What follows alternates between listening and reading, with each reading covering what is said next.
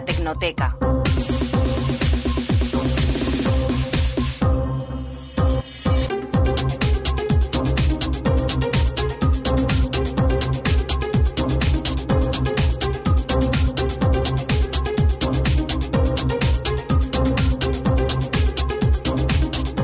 Pues hablamos de bolsa, hablamos de economía, hablamos de tecnología porque, porque nos gusta y al final tenemos que estar un poco al quite ahí de todo lo que está pasando. Y con nuestra compañera Celia Gil Pérez. Celia, buenos días. Buenos días. Siempre es un placer eh, resumir un poco la actualidad de la semana porque sé que estás muy pendiente de todo lo que sucede. Eso es. Además, hoy acaba, hace aproximadamente, de empezar eh, el, el, Congreso Iberoamericano en redes sociales. Como os decía, pues llevará media horita. Eh, esas conferencias del IREDES que se celebra en, en, Burgos y precisamente pues en honor a esa cita que se ha convertido en un encuentro imprescindible pues para el sector del social media he decidido esta semana centrarme en los valores de las principales redes sociales en bolsa. ¿Y cómo lo han hecho?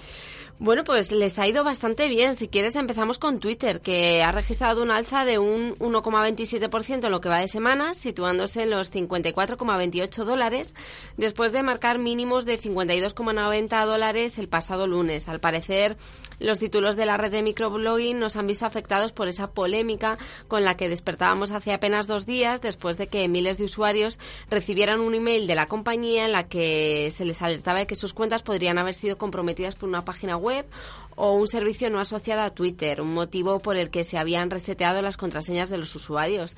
De momento, pues Twitter parece que, que va repuntando un poquito. Bueno, va repuntando un poquito después de también esa caída de WhatsApp, donde tenías solamente esa herramienta para comentar que no podías comunicarte con la gente.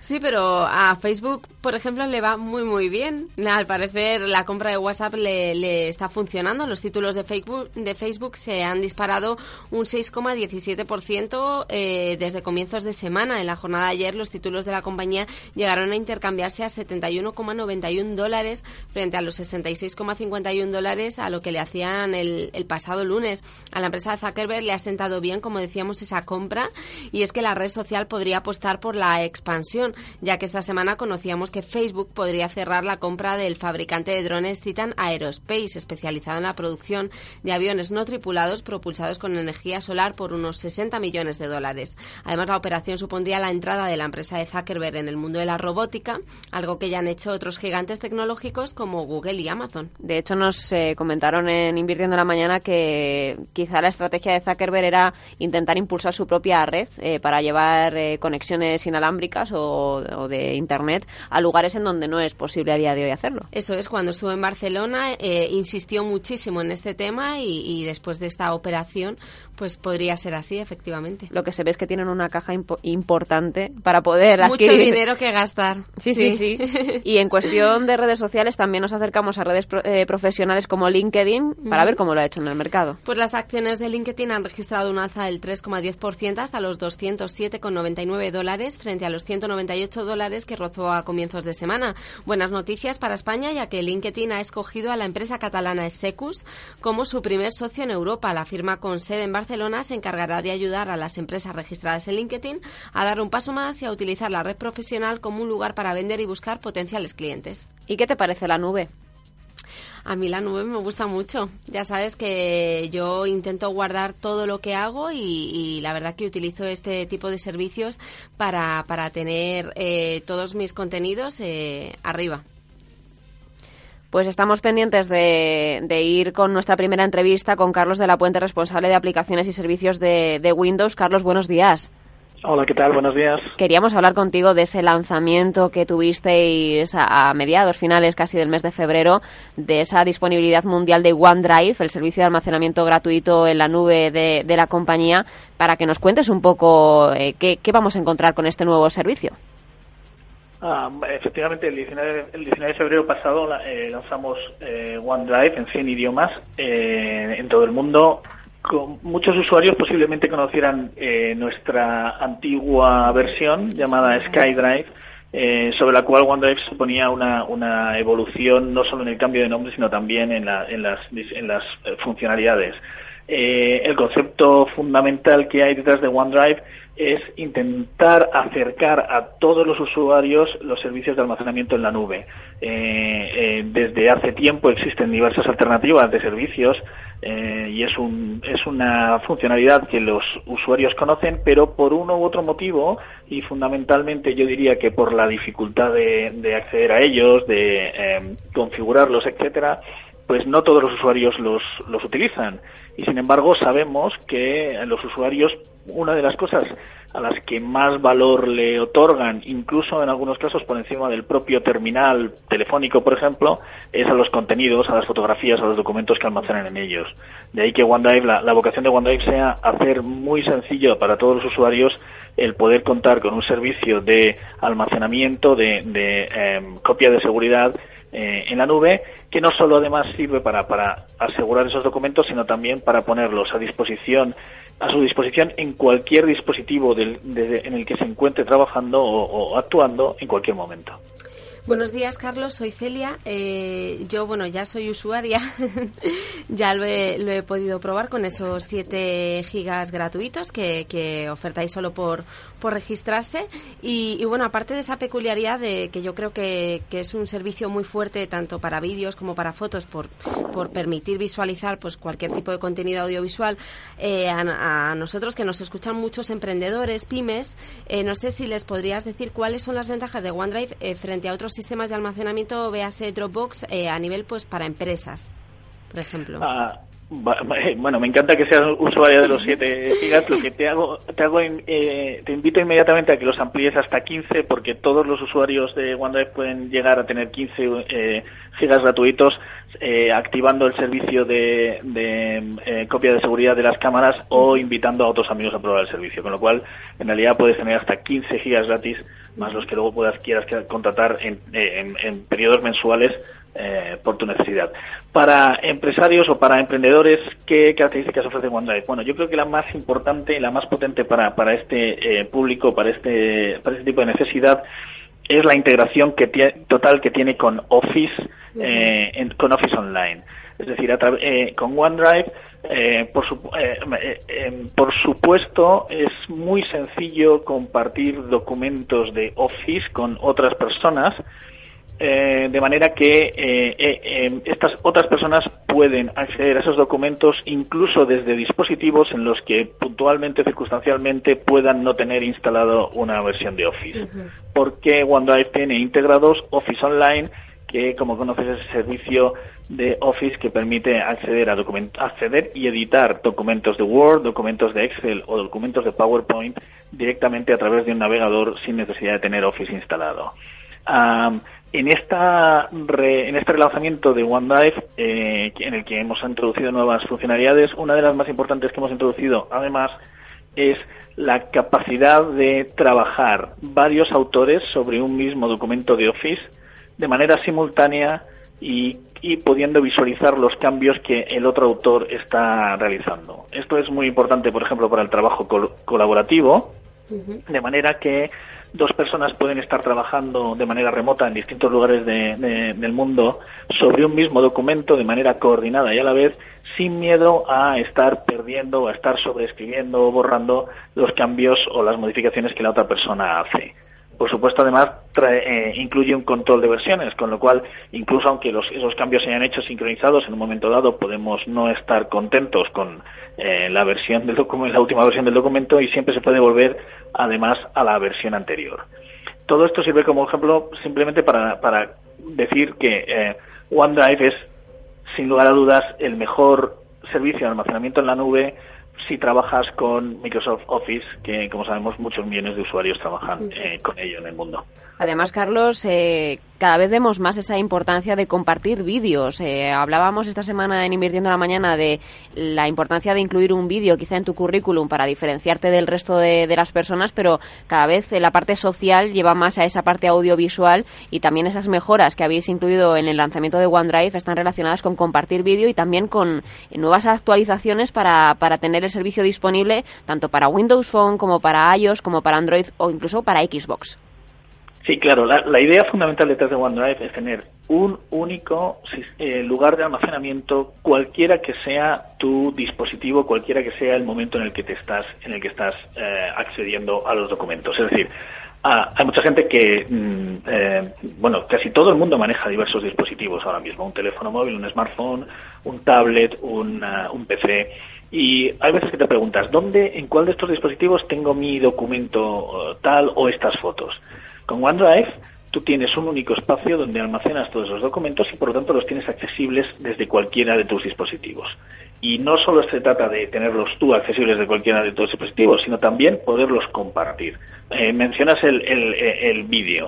Bueno, pues es que eh, tanto el vídeo como las fotos hace, hace unos años eran básicamente las fotografías, pero ahora también eh, con la mejora de las cámaras y de las capacidades de los dispositivos el vídeo se ha convertido en un elemento totalmente social. Con lo cual muchas veces grabamos un vídeo de nuestra familia, de nuestros hijos, nuestro en un viaje, etcétera, y lo primero, una de las primeras cosas que queremos hacer es compartirlo. Bueno, OneDrive ah, está pensado para hacer ese momento, esa compartición de vídeos y fotografías lo más sencillo posible. En esta nueva, en este nuevo lanzamiento hemos incluido una funcionalidad que se llama transcoding, que lo que hace es que la persona que va a recibir el vídeo que tú les has, les has enviado, por supuesto, lo ve directamente en OneDrive sin necesidad, de, sin necesidad de descargarlo, lo cual ya significa una, una ganancia en tiempo enorme. Pero además, independientemente de cuál sea la calidad de su conexión, OneDrive se adapta a ella para ofrecerle la mejor experiencia posible. Por lo tanto, si tiene una conexión temporalmente mala porque está en un dispositivo móvil o por cualquier circunstancia temporal, OneDrive le va a ofrecer la mejor calidad de vídeo que se pueda observar con esa conexión sin necesidad de esperas y sin necesidad de eh, demoras innecesarias. Eh, con, las fotografías pasa lo mismo, es decir, yo puedo hacer unas, eh, hago unas fotografías gracias al servicio de una funcionalidad de OneDrive de almacenamiento automático de la cámara de mi móvil, tanto las fotografías como los vídeos que yo hago se suben inmediatamente a mi OneDrive y eh, los comparto con mis amigos que no necesitan ni siquiera hacer una descarga de esos contenidos, sino que los pueden disfrutar directamente en OneDrive con nuestro visor de fotografías avanzado, etcétera, etcétera. Además, Carlos, eh, tenéis una serie de, aplicaciones que se pueden usar con OneDrive. Por ejemplo, yo he estado probando EasyBib, que es la que te, guarda las bibliografías de Internet y demás. No sé si estáis trabajando también en eso para poner a disposición de los usuarios pues nuevas aplicaciones que se puedan coordinar con, con ese servicio de almacenamiento. Eh, sí, bueno, ah, trabajamos constantemente y dentro de nuestro plan de producto pues hay muchas eh, eh, cosas, muchas mejoras que, iremos anunciando ah, paulatinamente según se vayan produciendo.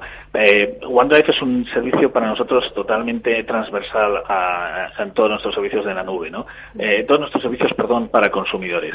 OneDrive mm, cuenta con la ventaja y con la experiencia que Microsoft lleva adquiriendo desde hace muchos años eh, trabajando en la nube para clientes empresariales, para grandes firmas, y toda esa tecnología, todo ese conocimiento y esa infraestructura la trae a los clientes de consumo.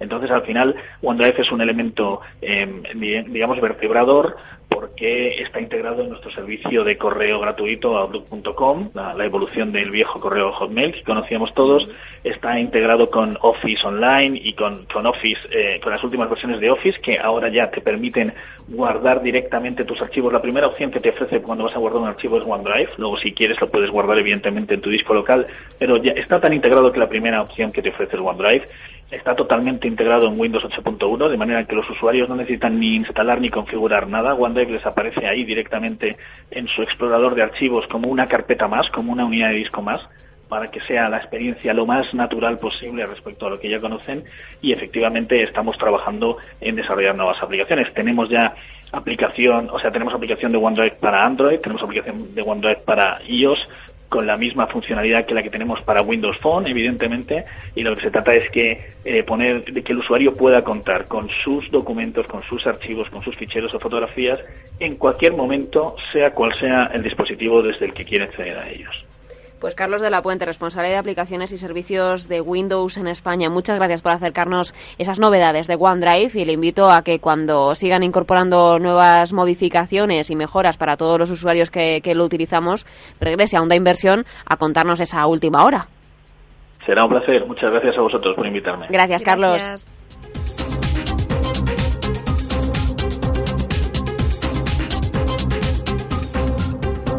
Hablábamos de OneDrive eh, disponible para muchos servicios, también en el iOS eh, de Apple, y es que Apple está dando muchas noticias esta semana. Sabíamos que ese director financiero se retiraba y el vicedirector era el que ocuparía ese cargo, así que las cuentas de Apple van a estar en nuevas manos y también tenemos nuevas noticias eh, que hemos conocido hoy mismo. Eso es, al parecer la multinacional ha enviado unos o envió unos 8.000 millones de dólares de sus ingresos brutos en Australia a Irlanda durante la última década para evitar pagar impuestos en el país oceánico, según informan los medios locales hoy mismo. En 2013, Apple habría trasladado a Irlanda 1.796 millones de dólares procedentes de sus ventas en Australia, mientras que solo declaró un beneficio bruto en el país oceánico de 79,49 millones, según informa la Australian Financial Review. Y Yahoo está bastante cañera, iba a decir. Bloqueará el acceso a sus servicios desde cuentas de Google y también de Facebook. Eso es, Yahoo dejará de permitir el acceso a varios de sus servicios online, entre los que se incluyen Flirt y Fantasy Sports, para usuarios que inicien sesión desde las cuentas de Google y Facebook. La medida se implantará de forma gradual y los usuarios deberán registrarse con el ID de Yahoo para acceder a los servicios del portal, según ha informado una portavoz de la compañía Reuters. Y si te parece, Celia, tenemos eh, que hablar de un evento que estuvimos siguiendo también en la Tecnoteca de Invirtiendo la Mañana, hablando de ese Mobile World Congress de Barcelona, de ese evento de From Years for Now, que tenía a dos integrantes, ¿te acuerdas? Españoles entre los finalistas y tenemos, estamos contactando con eh, uno de los eh, que quedaron entre los diez finalistas. Eh, finalmente ganó un proyecto que no era español, quedó en segundo lugar un español y también dentro de los diez primeros este esta aplicación y esta, este desarrollo de unas nuevas Google Glass españolas, quizá podríamos llamar y estamos contactando con Ricardo Urias, que es fundador de Ion Aware. Es una de las empresas, como decimos, finalista de ese Mobile Startups Competition de From Years From Now, de, que hace apenas unas semanas eh, tuvo ese desenlace final. Ricardo, muy buenos días. Uy, no tenemos la llamada, nos están diciendo que, se ha cortado al, pasarlo a la mesa de sonido. Eh, yo te quería mm, hablar de estas gafas inteligentes porque tienen una ventaja con respecto a las Google Glass, que es que tú la alerta no la recibes de forma automática. No sé si has tenido ocasión de, curiosear un poco en el sistema de, estas nuevas gafas. Sí, he curioseado y además es que las Google Glass tuvimos oportunidad de probarlas aquí en, la redacción. Y la verdad es que a muchos de nosotros pues nos decepcionaron un poquito. Eh, yo viendo todas las implementaciones que tienen las Ion Glass y, viendo pues eh, todo ese sistema de alertas, el lead, la verdad que me han parecido bastante bastante llamativas y, bueno, pues oye, ojalá tengamos oportunidad de probarlas también. Sí, yo, Ricardo, muy buenos días. Hola, ¿qué tal? Buenos días. Estábamos deseosas de probar esas Ion Glasses y nos hemos quedado con las ganas, porque al final no, llegas a tiempo a la, a la redacción, como me dijiste. No, la verdad es que no, no he, no he podido. Tenía una reunión y acabo de terminar hace un ratito.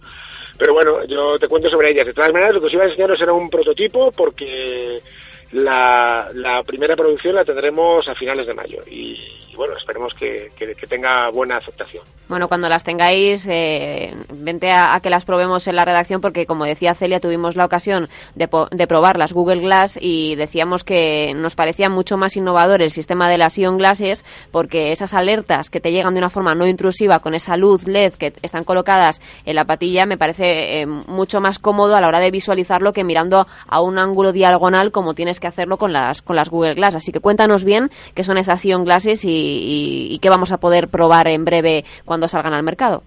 Muy bien, pues mira, si yo te cuento lo que son en este caso las Ion Glasses, nuestro, nuestro proyecto.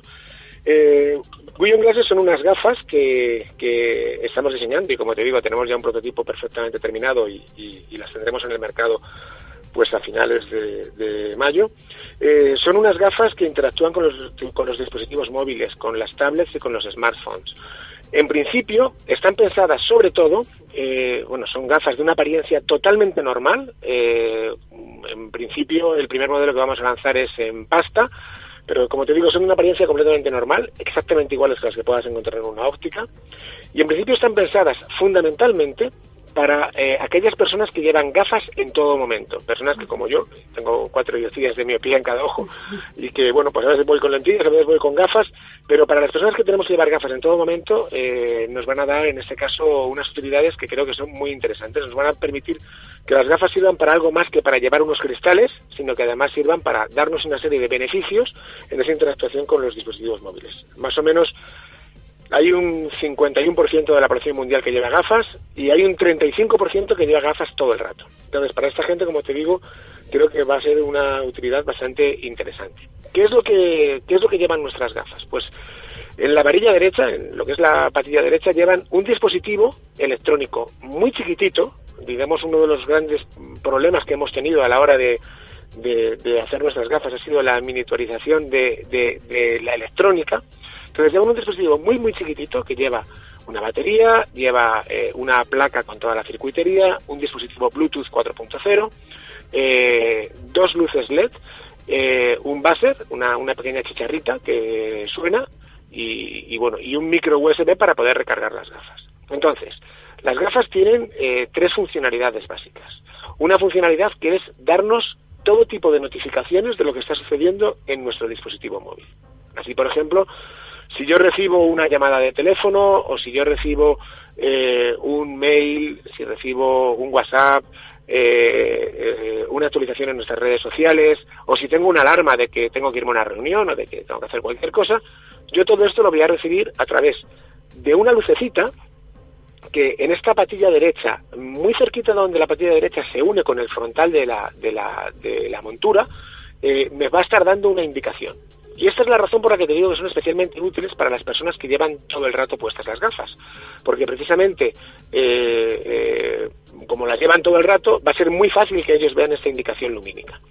Yo incluso pues puedo poner eh, una luz diferente para si recibo una llamada de mi jefe o de mi esposa, o si recibo una llamada de un, de un amigo, o si recibo una llamada del resto del mundo, para que me permita decidir lo que yo quiero hacer. Y esto va a pasar tanto si yo tengo el teléfono en silencio, o si lo tengo dentro de un bolso, o lo tengo dentro de mi bolsillo, o de donde sea.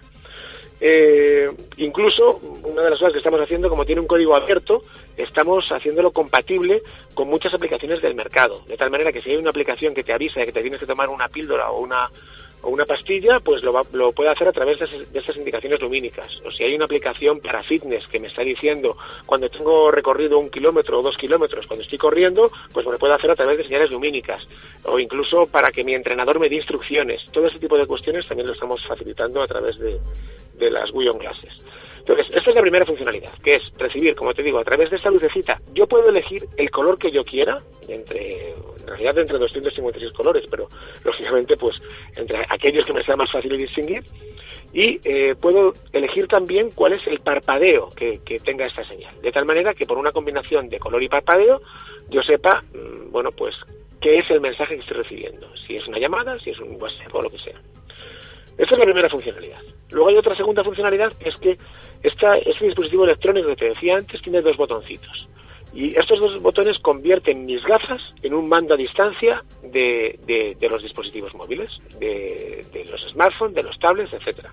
Entonces, yo así, tocando uno u otro botón, puedo conseguir que, que de repente, eh, bueno, pues se, se pueda activar la cámara de fotos de mis gafas y por tanto yo puedo sacarme una foto a distancia, los, los típicos selfies que están de moda ahora, ¿no? Bueno, pues yo puedo poner la, la cámara un poco alejada y nos sacamos una foto tú y yo apretando en este caso uno de los botones. Puedo activar la videograbadora, puedo activar eh, la grabadora de voz, puedo activar exactamente lo que yo quiera a través de estos, de estos dos botoncitos. Eh, ¿Qué más? Eh, pues eh, puedo, puedo, puedo activar también la música, puedo subir y bajar el volumen, al final es intentar interactuar con, con las gafas de, mil maneras diferentes. Es, exactamente. Puedo incluso pasar las, las slides de una, de, una, de una presentación. Estos dos botones me ofrecen, como te digo, la versatilidad de que yo pueda utilizar las gafas como un mando de distancia de, de todos mis dispositivos móviles. Y luego, por último, tienen una función también que queremos que pueda ser bastante útil, que es una, es una función antipérdida, que lo que hace es que si yo eh, no sé en un momento determinado dónde he dejado las gafas o dónde he dejado mi smartphone o mi tablet, eh, en el momento en el que yo separo el teléfono de las gafas más que la distancia que yo haya decidido, los dos suenan. A través de esta chicharrita que te digo que tenían las gafas, suenan las gafas y suena el teléfono. Además, a través de una, de una especie de función, yo puedo saber dónde están localizadas mis gafas, me lo indica mediante un radar, eh, y si lo que he extraviado es el teléfono, pulso los dos botones a la vez y el teléfono sonaría. Por tanto, lo que tratamos de dar es una serie de utilidades para las personas que llevan siempre gafas y para aquellas que no llevan siempre gafas, pues eh, podemos dárselo a través de de, gafas de sol. Si bien es verdad que como no las, van a, las van a llevar siempre puestas, no le van a sacar tanto, tanto partido. Todo esto lo hacemos, digamos, la, la manera en la que se vincula tu dispositivo móvil con las gafas es a través de una aplicación muy simple, muy, muy, muy simple, que vamos, la puede entender cualquiera, porque es de las típicas aplicaciones de encender, apagar, como las que ya nos han acostumbrado el iPhone o cualquier Android y, bueno, va a estar vinculado a través de este Bluetooth 4.0 que, está tanto en los nuevos dispositivos móviles como en, las, como en las gafas. A mí una de las cosas que me ha llamado muchísimo la atención es que no solo habéis pensado en las funcionalidades de esas gafas, sino que también habéis pensado en que sean irrompibles. Sí, y termorresistentes, que es que ya me parece. Bueno, eso es porque, sí, lo que hemos hecho ha sido conseguir eh, bueno, mira, para nosotros es muy importante varias cosas. En primer lugar, para nosotros tan, tan, tan importante como, como las utilidades tecnológicas de las gafas es el diseño de las mismas. Entonces, estamos diseñándolas, o sea, porque nosotros lo que no queremos, esto, y esto es muy importante, ¿eh? lo que no queremos es que cuando tú lleves estas gafas, por un lado, te distraigan de tu vida real, un poco lo que decías tú antes, hay otros dispositivos que, que como te proyectan cosas y todo esto, bueno, pues yo ahora mismo no podría estar contigo, ah, no podría estar manteniendo esta conversación si estuviera viendo además lo que se me está proyectando en un cristal, sería imposible. Entonces, queremos que no te interrumpan de tu vida normal, pero tampoco queremos que parezcas Robocop cuando tienes puestas unas gafas de estas características. Lo que queremos es que parezcas una persona normal. Entonces, como te digo, el diseño va a ser muy similar al diseño que llevaría eh, cualquier otra gafa que puedas encontrar en una, en una óptica. De hecho, nos lo está diseñando un fabricante de gafas francés, que es el mismo que fabrica las gafas de, Cartier o de eh, Philippe Starr, etcétera, etcétera. es, el mismo fabricante. Y estamos escogiendo un material, efectivamente, que sea lo más resistente posible y lo más versátil posible. Ya que podemos hacerlo, vamos a hacerlo con materiales nuevos que nos den ventajas. Y efectivamente, el material que hemos elegido es un material termoresistente, es un material hipoalérgico, etcétera, etcétera. Y que, bueno, pues que queremos que pueda dar cierta, cierta versatilidad. Otra cosa también, nosotros no queremos que estas gafas, el, el que una persona que quiera hacerse unas gafas elija las nuestras o elija cualquier otra, pues no queremos que haya una, una barrera en cuanto al precio. Por tanto, el precio que vamos a poner o al que creemos que van a llegar al público va a ser muy similar al que puede llegar cualquier montura del mercado. Eh, hoy por hoy la mayor parte de las monturas que te puedes encontrar en una óptica están entre 100 y 150 euros y nuestras gafas estarán en esa banda de precios, alrededor de los 120, 130 euros más o menos. Ahora que está muy de moda esto de los wearables, eh, ¿es el primero que, creáis o, habéis creado, creado más? Pues mira, eh, nuestra empresa es una empresa muy jovencita. Es una empresa que se creó hace alrededor de un año eh, y la creamos fundamentalmente. Nosotros queremos especializarnos en los wearables, efectivamente, y nuestro primer proyecto es este. Escogimos un proyecto, el de las gafas, pues por muchas razones, porque como te decía antes, eh, es una cosa que llevas siempre puesta, en este caso de ese 35% que tiene que utilizar gafas todo el rato, eh, que no lo sueles cambiar habitualmente y por tanto nos parecía que era el wearable ideal para poder introducir tecnología. A partir de aquí estamos desarrollando otros wearables, si bien es verdad que estamos muy centrados ahora mismo en nuestras Vision Glasses, pero estamos ya con varias ideas, eh, tanto para mejorar las Vision Glasses cuando las lancemos al mercado, como para tener otros wearables que sean diferentes a este, pero este es el primero que estamos, que estamos lanzando. Yo, Ricardo, lo que me pregunto es por qué quedasteis entre los 10 finalistas y no ganasteis en, en la Years From Now, porque es que es un, diseño tan, tan innovador, lo comentábamos en la redacción antes de, la entrevista, que nos parecía algo eh, muy rompedor y que además que tenga ese sello español es que nos gusta mucho. Bueno, pues mira, a mí también me gusta que sello español, sobre todo porque llevamos nosotros pero, hombre, pues mira, te digo, la verdad es que eh, en, en, en Four Years From Now, la, la competición esta que hubo en el, en el World Mobile Congress, eh, se presentaron muchísimas startups, se presentaron más de 450 startups de todo el mundo. Por tanto, mm. Y con proyectos magníficos, como te puedes imaginar, porque la verdad es que gente tonta cada vez hay menos y sobre todo los que se ponen o los que se meten en un proyecto se lo suelen pensar mucho y suelen ir con cosas muy relevantes. Por tanto, quedar como uno de los diez finalistas nos parece ya un triunfo absoluto y nos parece, desde luego te puedo asegurar que la experiencia de haber estado allí ha sido espectacular. Eh, por desgracia, pues no lo ganamos, pero, pero bueno, para mí es como si hubiéramos ganado. ¿eh? Para mí quedar entre los 10 finalistas es como si hubiéramos ganado. Y obviamente, si como te digo, entre los 450 que se presentaron había proyectos magníficos, entre los 10 finalistas, pues ni te cuento, con lo cual, pues eh, es lógico que hay alguno que a los jurados les haya gustado más que el nuestro. Pero para mí, haber quedado entre los 10 finalistas es eh, prácticamente haber ganado, sinceramente. Y además la, la oportunidad de poder presentarlo ante posibles inversores y gente que podría ser una ayuda de cara a que esas eh, Glasses sigan eh, su curso, sigan expandiéndose en mercado y sigáis teniendo más alternativas para seguir innovando y, y metiendo aplicaciones en esas gafas. Sí, sí, bueno, la experiencia de poder presentárselo a la comunidad, en este caso de, inversores, la experiencia de, bueno, pues de haberlo presentado públicamente delante de todo el mundo. Eh, nosotros además, afortunadamente, tomamos la buena decisión de montar un stand propio. Teníamos un stand propio y eso también nos ha traído muchísima gente eh, que se han interesado por las Wheel Glasses a nivel de distribuidores, incluso de posibles inversores, etcétera. Eh, estamos muy ilusionados con el proyecto y, hombre, la ventaja de todo esto es que el proyecto está ya muy avanzado como te digo, eh, la electrónica funciona perfectamente. Tenemos, de hecho, las 3.000 unidades de las primeras eh, 3.000 gafas que vamos a sacar al mercado. Están ya fabricadas y funcionan muy bien.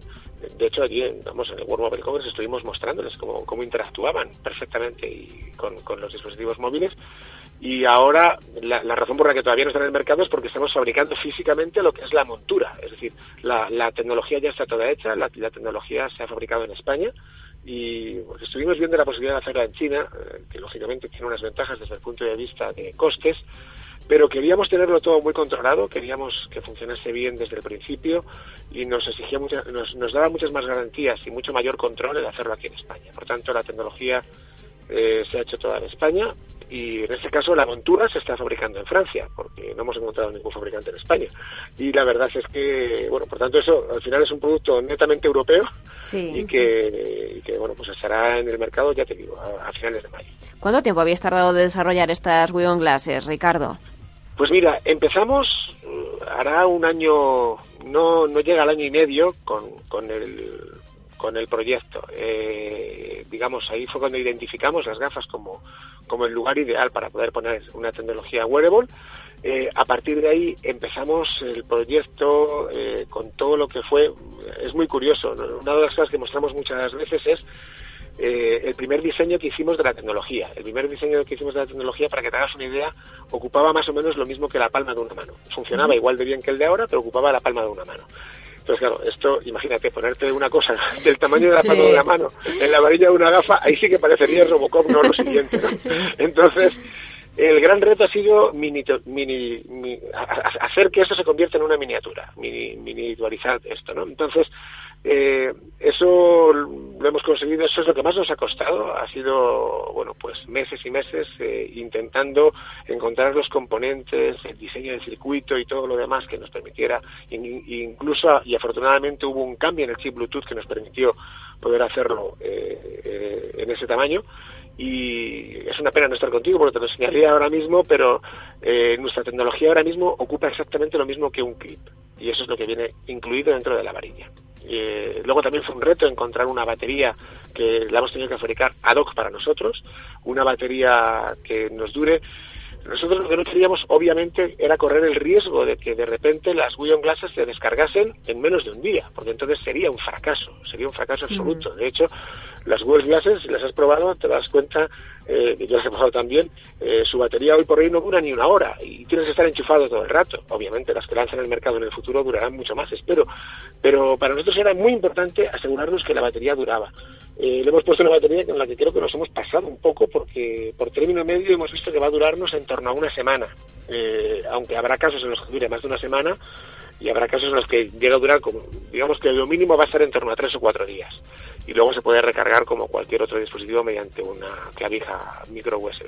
O sea, que en ese sentido también estamos muy, muy contentos de lo que hemos conseguido. Ricardo, vente a enseñárnoslas, por favor. Eh, Celia y yo estamos poniendo caras, es que nos tendrías que ver cómo estamos en, en, el estudio de verdad, porque que dure una semana la batería, que la tecnología tenga el tamaño de un clic, como bien decías, desde el diseño original, que era una palma de la mano, que el precio sea muy inferior al que nos van a vender las Google Glass con la facilidad encima que comentabas de una señal lumínica que no tiene por qué mm, distorsionar tu día a día ni tu vida real, sino que tú decides cuándo vas a ver ese mensaje o esa llamada que, que, tienes perdida en el teléfono móvil. La forma de interactuar, la forma de, no sé, de desarrollar, de, desarrollar también eh, el, diseño de las gafas con esa montura que, parezcan unas gafas eh, tradicionales. Es que me parece alucinante, te lo digo en serio, Ricardo. Así que, por favor, de esas 3.000 unidades eh, que vais a sacar al mercado, vente con unas a la, a la redacción para, para probarlas, porque es que estamos, estamos Celia y yo de verdad diciendo, por favor, que venga ya. es una pasada, de verdad, Ricardo. Así que muchísimas gracias por hacernos ese hueco eh, después de tu reunión, que ya sé que estáis muy liados después de, ese evento y, con esa presentación también inminente ya para, para lanzarlo al mercado. Te agradezco muchísimo que hayas estado en Invirtiendo la Mañana con nosotros, explicándonos esas Wion Glasses, las funcionalidades que tienen. Y de verdad, cuando, cuando salgan al mercado, cuando tengas un huequito, pásate por aquí y, nos dejas probarlas, que, que estamos de verdad ansiosas, Celia y yo. Muy bien, pues cuenta con ello. Muchas gracias. Muchísimas gracias, Ricardo. Muchísimas gracias, ¿eh? Muchísimas gracias a vosotras.